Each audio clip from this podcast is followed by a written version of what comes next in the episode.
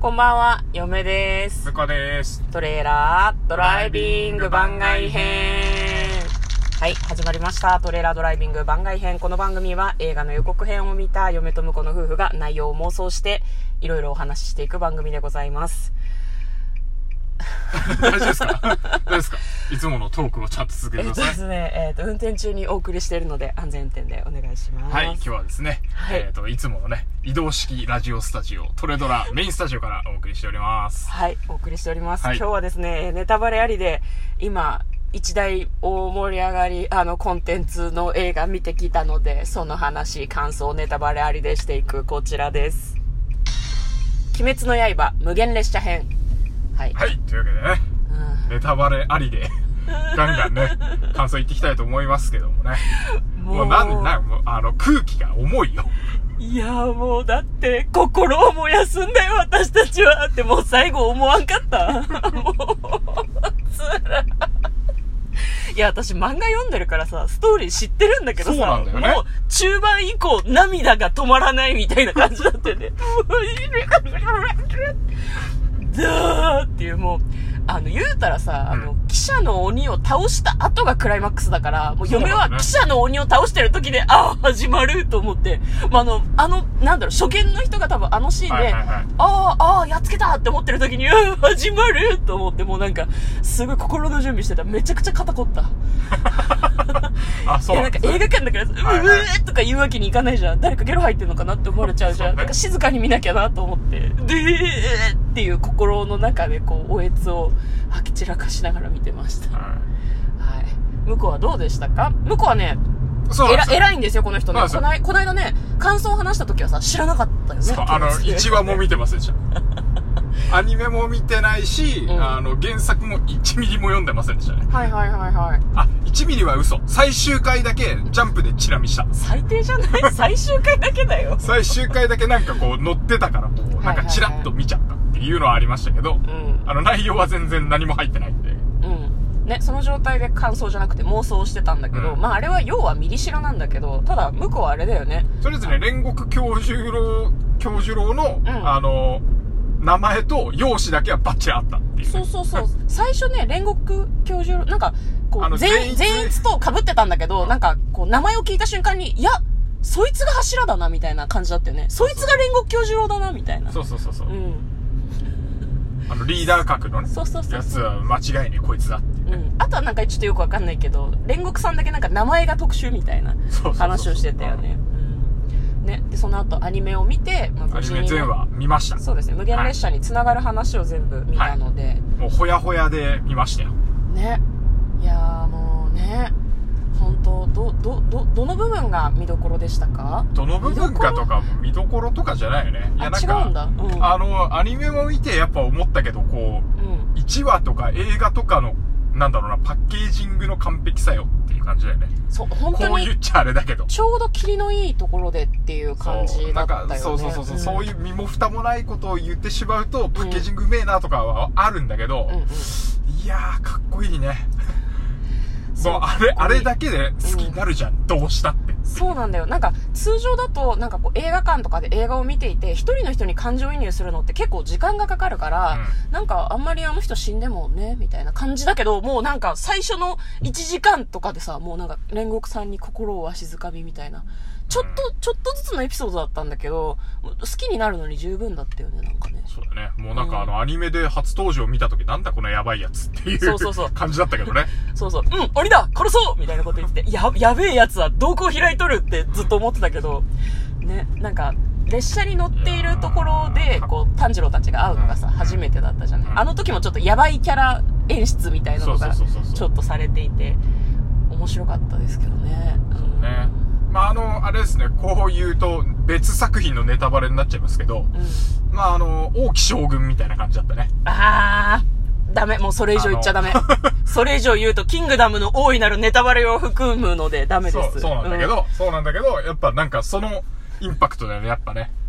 いや、ね昔、昔っちゅうとあれだけどさ、うん。うん。こうは、僕の中で、あの、衝撃は、あの、大の大冒険のポップ死亡とかなんだけど、あいや、やべ、それもネタバレなんだけどさ。あ、もうネタバレせずに、せずに感動をまあでも歴代のさ、やっぱりこうエポックメイキングとか自分の中でこう、うわ、うわっていう風になる作品ってやっぱりそういうのあるよね。メインキャラクターが死ぬみたいな。そうそうそう。まあ私に関してはウォーキングデッドですよ。あ、ウォーキングデッドもね。あの、私推しが壮絶に死ぬんで、はいはいウォーキングデッド。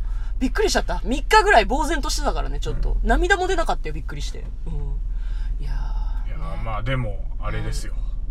いや、あの、めちゃくちゃかっこいいね。もう、ー、なんか いや、ちょっとさ、あのーラストまで向かってさ、エンドロールでさ、うんこう、主題歌のタイトルとか見ちゃった時のやばさ。ね、主あの出し方もうまいね。うまい、うまいし、なんかあの、なんだろうな、真っ黒なところに、急に浮かび上がる、アリシヒの教授郎みたいな、そうそうそうそうドゥーンって。うん。あれもすごいなんか、泣けるとか書いてないけど、なんか、あ、あーっていう、な、泣く、泣くやつや、みたいな気持ちですごい見てました。曲のさ、歌詞もさ、すごく良かったんじゃない？向こう的にも、その、ストーリーとすごくシンクロ率が高くて。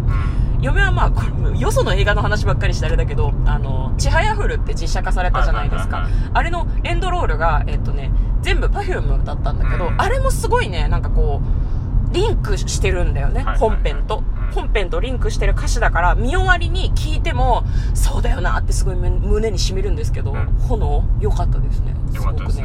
いやー、よかったかっこよかったよ。もうもう文句ねえよ。最後だって京十郎が死ぬところでさ煉獄さんが死ぬところでさ、うんなんかもう心を燃やせとかなんか弱い者を助けるんだとかもう私たちが言われてるみたいな感じだったよね炭治郎じゃなくてそうだよねん、そうだよね弱きを助け強きをくじくそれが人の道みたいな気持ちになったよね感化されやすいみたいな感じだけど いや、響くセリフがね。うん、すごくたくさんありましたね。ねすまあ終盤あれだよね、気になったのは炭治郎、煉獄さんしか言ってないんだよね。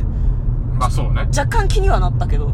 とかね。あの、もう、声優さんがすごいなと思って。まあしかもあの、うん炭、もうなんか、た炭治郎がこう、悔しくてしょうがないのに完全にもうなんかリンクしちゃってるからね。そうそうそうそう。いやー、気持ちいいね、ああいうのはね。そうそう。私たちの心と同化するキャラクターがちゃんと本編の中にいてくれるっていうのはすごくいいですね。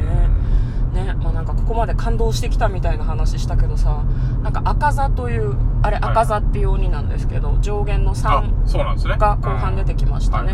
なんか、あのー彼がさ、こう、なんだろう、鬼、上限がいっぱいいるんだっていうのでさ、うん鬼のシルエットがこうパーッと出てきた中に、うん赤座が確かセンターにいたんだけど、うん他の鬼の様子とかも見て、まだまだ強い鬼いっぱいいますっていう気持ちに嫁はすごいなりました。漫画を思い出して。なるほど。うんこの後、あのエピソードもあのエピソードもあるってすごい思って、なんか複雑な気持ちになった。しかしさ、赤座はさ、鬼になろうって、あの、勧誘するのに向かない人物だと思わない？まあまあまあまあ。どういうこと？いや、なんかさ、あの、鬼になろう教授ろうみたいなことをずっとさ、アッパーに誘ってくるけどさ、多分、あの、人選間違ってるよってすごい思わなかった。人選っていうか鬼なんだけどさ、あの人はさ。はいはいはいお前死ぬぞ鬼になれって言ってるけど、なんかもっと上手に誘える人きっと鬼の中にいるんじゃないかなってちょっと思わない？なんか。そうだけど、うんでも、あのー、まあ、煉獄さんと同じテンションのキャラっていう意味では合ってたなって思うよね。まあそうだね。あの、うんなんか気が違った悟空キャラみたいな感じだったよね。うんそうねおめえ強えな鬼になれみたいな。いやいや、ちょっと待って待ってっていう。いやー、ちょっとね、そう、その辺がすごく気になりましたね、見ててね。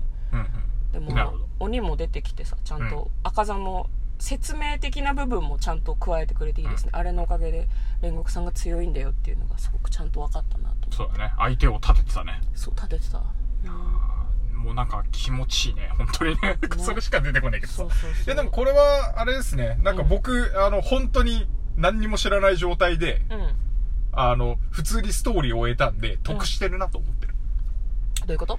これもう一回見た時に、そう、だから、うんあの、もうストーリーを知っちゃって見るさ、うん。感動もあるわけじゃないですか。そうだね。あの、嫁がもう、半ばぐらいに始まる、始まるって 思った時みたいなやつをこれからうんもう一回見たら体験できるなっていうのは結構楽しみだなと思いますね。ああ、確かにね。はいそうだから二度美味しいというかね。なんかあの、アニメ見た人は漫画も読んでって思ってたけど、うんこの後アニメ化が最終回までちゃんとなされるなら、全部アニメで見るのも贅沢なことなのかもしれないね。ま、わか毎回にんないけど驚きがあるからね。うん。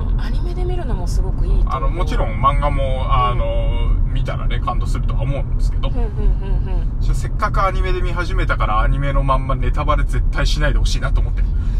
私ね、ペロッとネタバレしちゃうんだよね。